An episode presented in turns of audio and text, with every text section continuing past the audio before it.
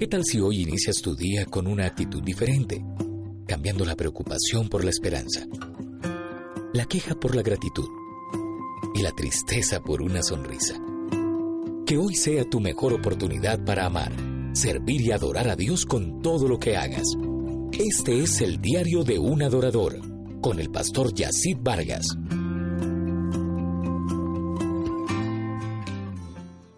Me da gusto saludarte en este día a través del diario de un adorador. Quiero iniciar contándote que este sábado 7 de septiembre iniciamos nuestro segundo módulo de la Escuela Sellados para Adorar, el carácter de un adorador. Así que si estás en la República Dominicana, puedes contactarte con nosotros para que seas parte de esta tremenda bendición. Hoy quiero hablarte acerca del peligro de no crecer. El apóstol Pablo en Primera de Corintios en su capítulo 13, verso 11, habló al respecto y escribió lo siguiente: Cuando yo era niño, hablaba como niño, pensaba como niño, juzgaba como niño. Es importante en la vida de un creyente, principalmente en la vida de un adorador, de un discípulo o de un hijo de Dios, entender que Dios nos llamó a un proceso de crecimiento hay un gran peligro quedarnos estancados en una edad infantil espiritualmente hablando. La misma naturaleza nos enseña que el ser humano tiene que crecer en todas las áreas de su vida. Quiero aprovechar este tema para compartirte una lectura de mi libro El diario de un adorador en su capítulo número 4, que se titula Un adorador en crecimiento. Cuando nos quedamos en una etapa de niños, nuestra mentalidad y acciones son iguales a la de un esclavo. Perdemos la capacidad de decidir, conocer y entender. Además, somos dependientes de otros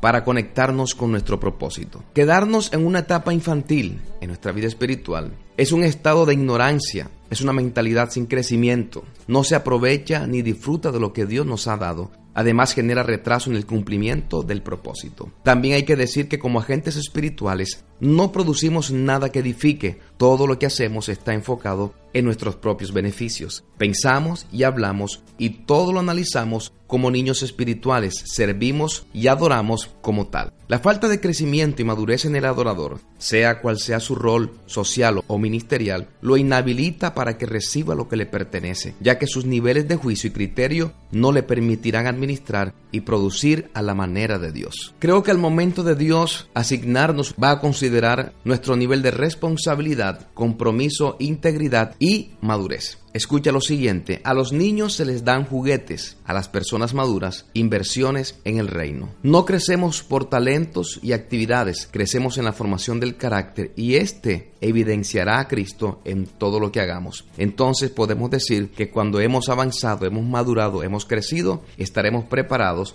para toda buena obra. Por eso la palabra del Señor hace énfasis en esto. Efesios capítulo 4, verso número 13, dice, hasta que todos lleguemos a la unidad de la fe y del pleno conocimiento del Hijo de Dios, a la condición de un hombre maduro, a la medida de la estatura de la plenitud de Cristo. Entonces el gran desafío que tenemos como iglesia no es llenar templos, no es hacer grandes eventos, no es buscar una autopromoción, sino llegar a un nivel de madurez de tal manera que el conocimiento de Cristo sea evidenciado en lo que somos, en lo que hacemos, a la medida de cómo nos comportamos, es decir, cómo pienso, cómo hablo y cómo juzgo las cosas espirituales que me rodean y además todo lo que ocurre en mi diario vivir. Recuerda, hay un peligro cuando no crecemos. Dios te bendiga, hasta la próxima.